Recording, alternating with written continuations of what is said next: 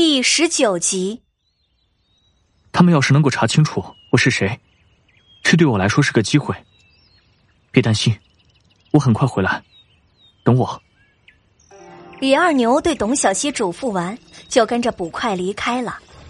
母夜叉看到董小希和董小川一脸的焦急，心中十分难得的高兴。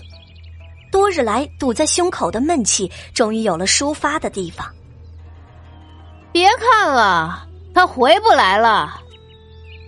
母夜叉在董小希面前来回的踱步，就像是在巡视自己的领地一般。恐怕你还不知道吧？逃兵可是死罪，他呀，回不来了。哈哈哈哈！董小希看着眼前得意的母夜叉，二话没说，端起了一旁放着脏水的锅，朝着正洋洋得意的母夜叉泼去。再在这说风凉话，下次泼你的可就不是脏水了，滚！董小希眼看着李二牛被抓走，心中恼怒万分。母夜叉还想说什么，可是看到董小希想要杀人的眼光，心中一紧，有些胆怯。你少得意，给我等着！说完，快步离开，生怕下一秒会有什么坏事情发生在自己的身上。董小川强忍着泪水，默默的跟在董小希的身边。他知道现在姐姐心中必定十分慌乱，可是自己却什么忙都帮不上，有些痛恨自己的弱小，不能帮姐姐解决问题。没关系的，不知道这句话是在安慰小川，还是在安慰他自己。一定没事的，明天我们去府衙看看，一定会没事的。董小希的手不自觉的握成了拳，指甲深深的陷入了肉中，而不自知。时间慢慢的走过，董小希在屋子里来回的踱步，实在是静不下来。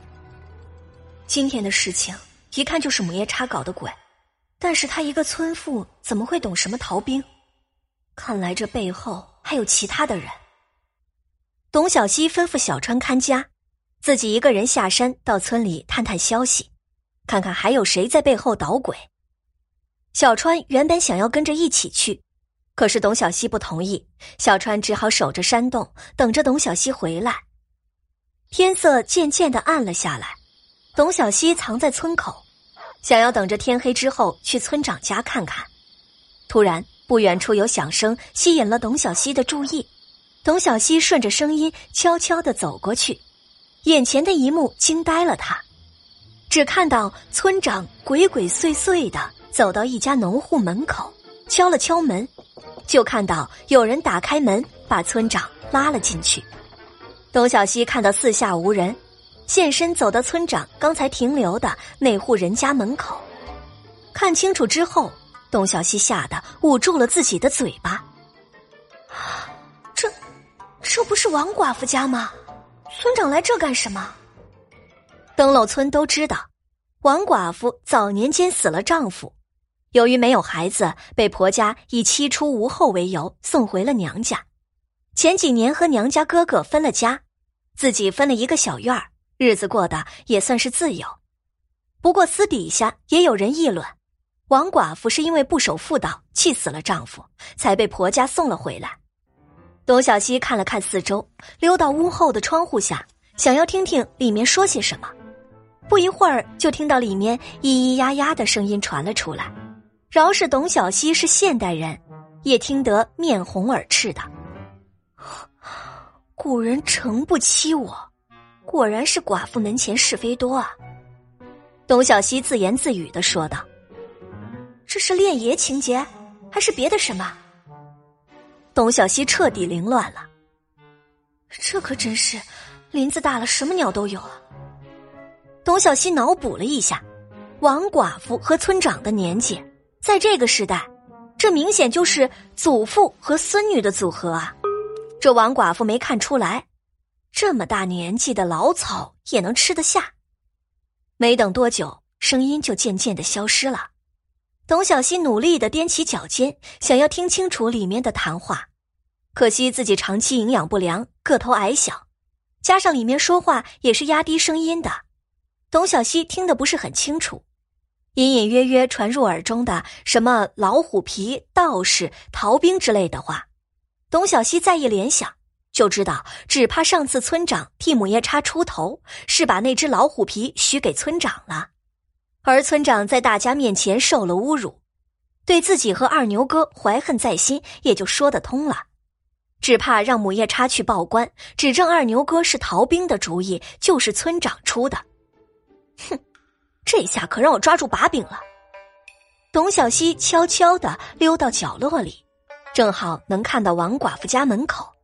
果然，没一会儿，村长就晃晃悠悠的走出来。死鬼，就这么走了？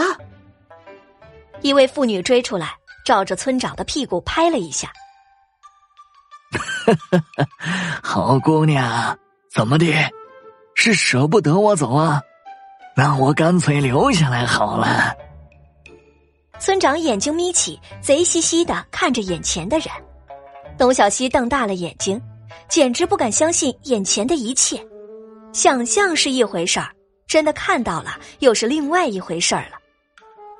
我去，那妇人果然是王寡妇。村长和王寡妇，老夫少妻，这个组合真有喜感。董小希努力的捂着自己的嘴巴，不让自己大笑出来。院子里，王寡妇不依不舍的推了村长一把，还不快走，让人看到，算怎么回事啊？村长年纪大了，身子不比那些年轻强壮的男子，不过王寡妇要在登楼村活下去，还是需要巴结好村长的。不过她总算是有顾忌，她男人虽然死了，可是这个村子里还有他娘家的兄弟，他这要是被人发现了，一个弄不好被打死都是轻的。不过让他舍了村长，他也是不愿意的。怕他们干什么？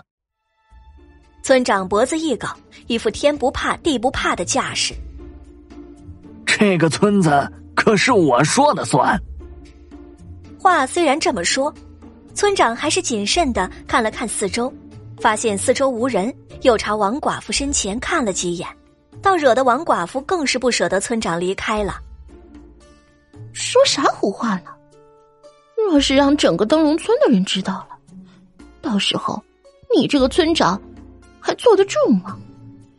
站着说话不嫌腰疼，你有本事，你你把我娶回去啊！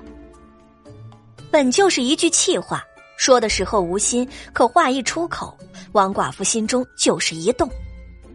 偷人传出去不好听，要是被自己的兄弟发现了，说不定得要进猪笼的。而且自己年纪还轻，早晚都还要嫁人的，这事儿显然不可能长久。